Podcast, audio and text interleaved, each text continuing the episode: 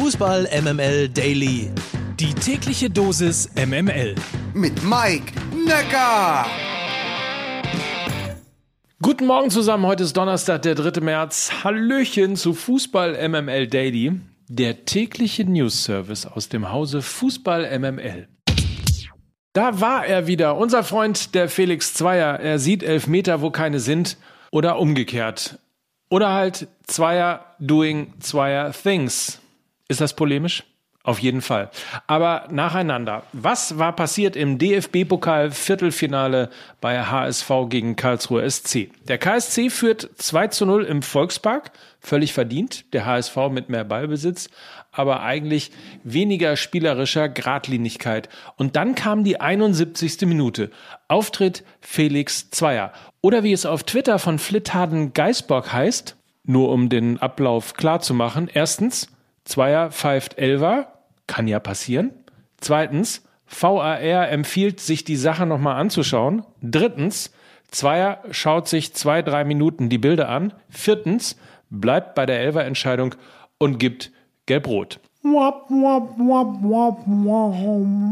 Am Ende ist selbst Kittel der Pfiff und der Elfmeter so peinlich, dass er den Ball mehr oder weniger vom Punkt quasi zurückspielt. Aber es kommt dann, wie es kommen muss. Glatzel in der Nachspielzeit zum 2 zu 2 und der KSC verliert. Wie sollte es beim HSV in dieser Pokalsaison anders sein?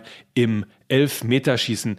Damit wir uns nicht falsch verstehen, der HSV gewinnt natürlich am Ende völlig verdient, aber in einem solchen Spiel mit der Vorgeschichte und dann vor allem noch mit VRR darfst du diesen Elfmeter meiner Meinung nach nicht geben und vor allem dann nicht die gelb-rote Karte. Oder wie Paul twitterte, Zweier darf nach diesem Spiel keine Minute mehr pfeifen. Oder wie Lost in Nippes twitterte, ernsthaft, Zweier sollte nicht mehr pfeifen, tut dem Sport nicht gut. Oder Jan Budde, Puh, Felix Zweier, keine Ahnung, wie man zu dieser Entscheidung nach VAR-Ansicht kommen kann. Oder Schaltja, ich hatte 300 Euro auf Zweier gesetzt. Oder Fums, der VAR hat mehr eigene Gesetze als der Pokal.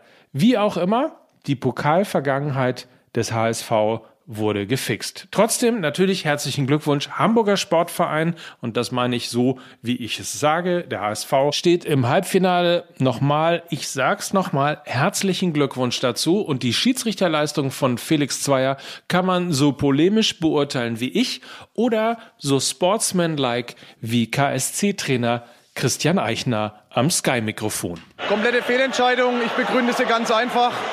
Wer Fußball gespielt hat, pfeift da keinen Elfmeter, weil sonst können wir jede Woche 100 pfeifen. Aber nochmal, die haben alle nicht so oft Fußball gespielt wie wir. Deswegen, wir haben mal auf dem Rasen gestanden. Kein Vorwurf. Jeder macht so gut, wie er es in dem jeweiligen Moment dann zieht. Völlig unspektakulär verlief das Spiel des kleinen HSV. Hannover 96 unterliegt RB Leipzig mit 0 zu 4. Super spektakulär dann VfL Bochum gegen den SC Freiburg. Nach Toren von Pedersen und Polter geht es mit 1 zu 1 in die Verlängerung und als sich in der 120. Minute schon alle auf das Elfmeterschießen eingestellt haben, unterläuft VfL Innenverteidiger Maxim Leitsch beim Rückpass auf den Torwart ein kapitaler Bock, den Soloy blitzschnell antizipiert und eiskalt zum 2 zu 1 Siegtreffer für den Sportclub verwertet.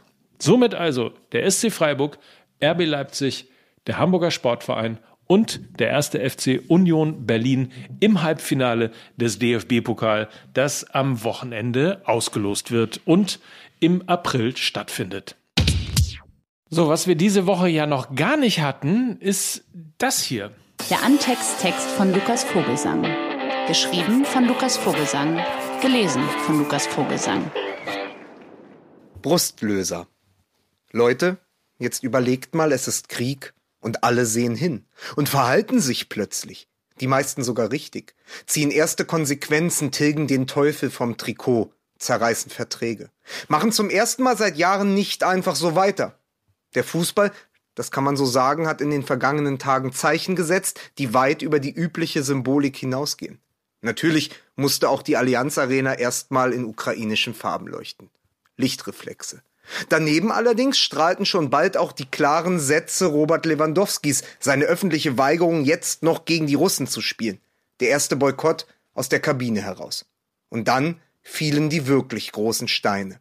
Kippten auch die Mächtigen um. War mit einem Mal möglich, was lange Zeit unmöglich schien, bei Schalke, bei der UEFA und selbst in Zürich, der Weltverband zwischen Infanterie und Infantino. Eine Zeitenwende, ein moralischer Domino Day als stünde Uli Potowski vor der Arena. Den Kreml im Rücken, aber die Welt im Nacken. So wurden tatsächlich alte Partnerschaften beendet und scheinbar ewige Gewissheiten eingerissen.